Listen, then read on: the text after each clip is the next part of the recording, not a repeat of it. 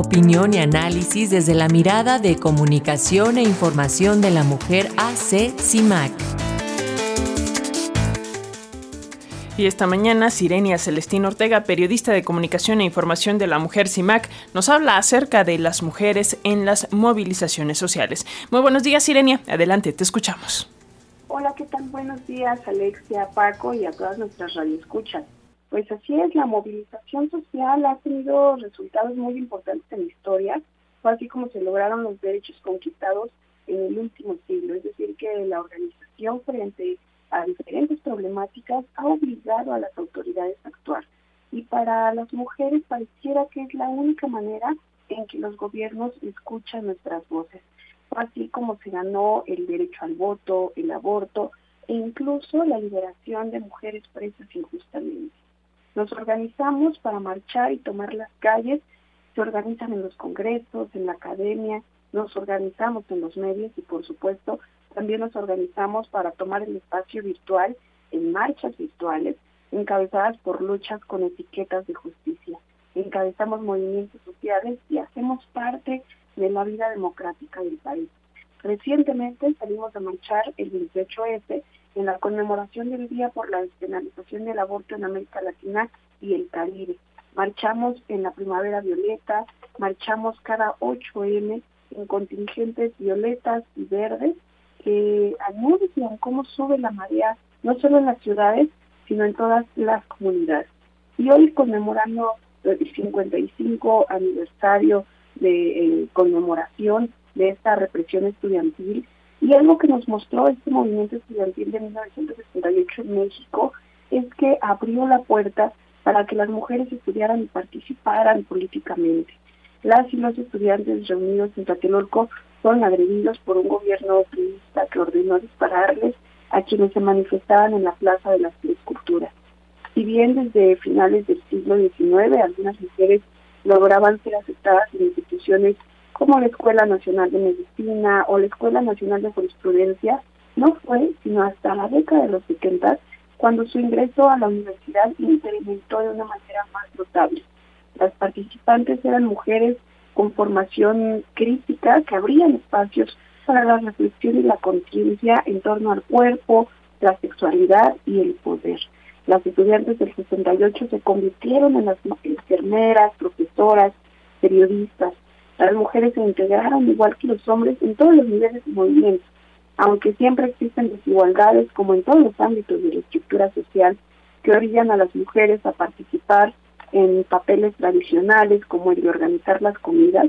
Otras también se sumaron al trabajo en los mercados, en los autobuses, para reformular la propaganda política, hicieron guardias nocturnas, eh, e incluso fueron mensajeras y engañaban a la policía. De acuerdo con una investigación realizada por Cohen Fraser, aunque para las mujeres el 68 había cambiado profundamente su vida, no existe una visibilidad amplia de su participación porque el género también forma parte de la cultura política.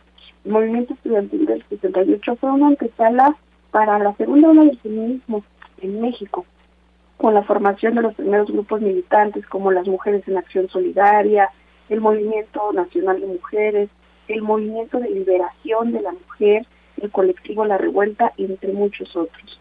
En, el marco del incremento de la violencia en México, también ha exigido una mayor organización social.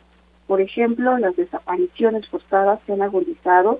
En el caso de mujeres, adolescentes y niñas, existe además un vínculo con los delitos de trata, feminicidio y explotación sexual.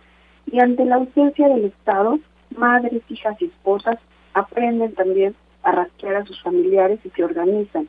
Las rastreadoras del puerto de Sinaloa, el colectivo hasta encontrarles, en Michoacán, el grupo de familiares caminando por la justicia. Incluso este año se conformó la Red Nacional de Familias de Personas Periodistas Asesinadas y Desaparecidas en México, Tejidos Solidarios.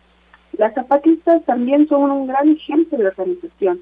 Ya el 17 de noviembre de 1983 inició una gesta zapatista con la instalación de su primer campamento guerrillero en la selva Lacandona, y las primeras en organizarse fueron las mujeres zapatistas y lo dejaron manifiesto en la Ley Revolucionaria de Mujeres de 1996. Y por supuesto, a partir de del 2014, el 26 de septiembre, la demanda sumada a esa fecha es eh, pues la búsqueda de verdad y justicia para los estudiantes normalistas agredidos y desaparecidos de Ayotzinapa Guerrero.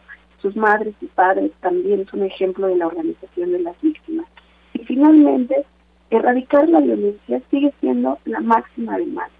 En próximos meses nos estaremos preparando para una nueva movilización, porque en el marco del 25 de noviembre, Día Internacional por la No Violencia contra las Mujeres, queremos recordar a las víctimas de feminicidio y a todas las mujeres de, que tienen estas historias de violencia por una demanda permanente que es lograr el ejercicio real de nuestro derecho a una vida libre de violencia.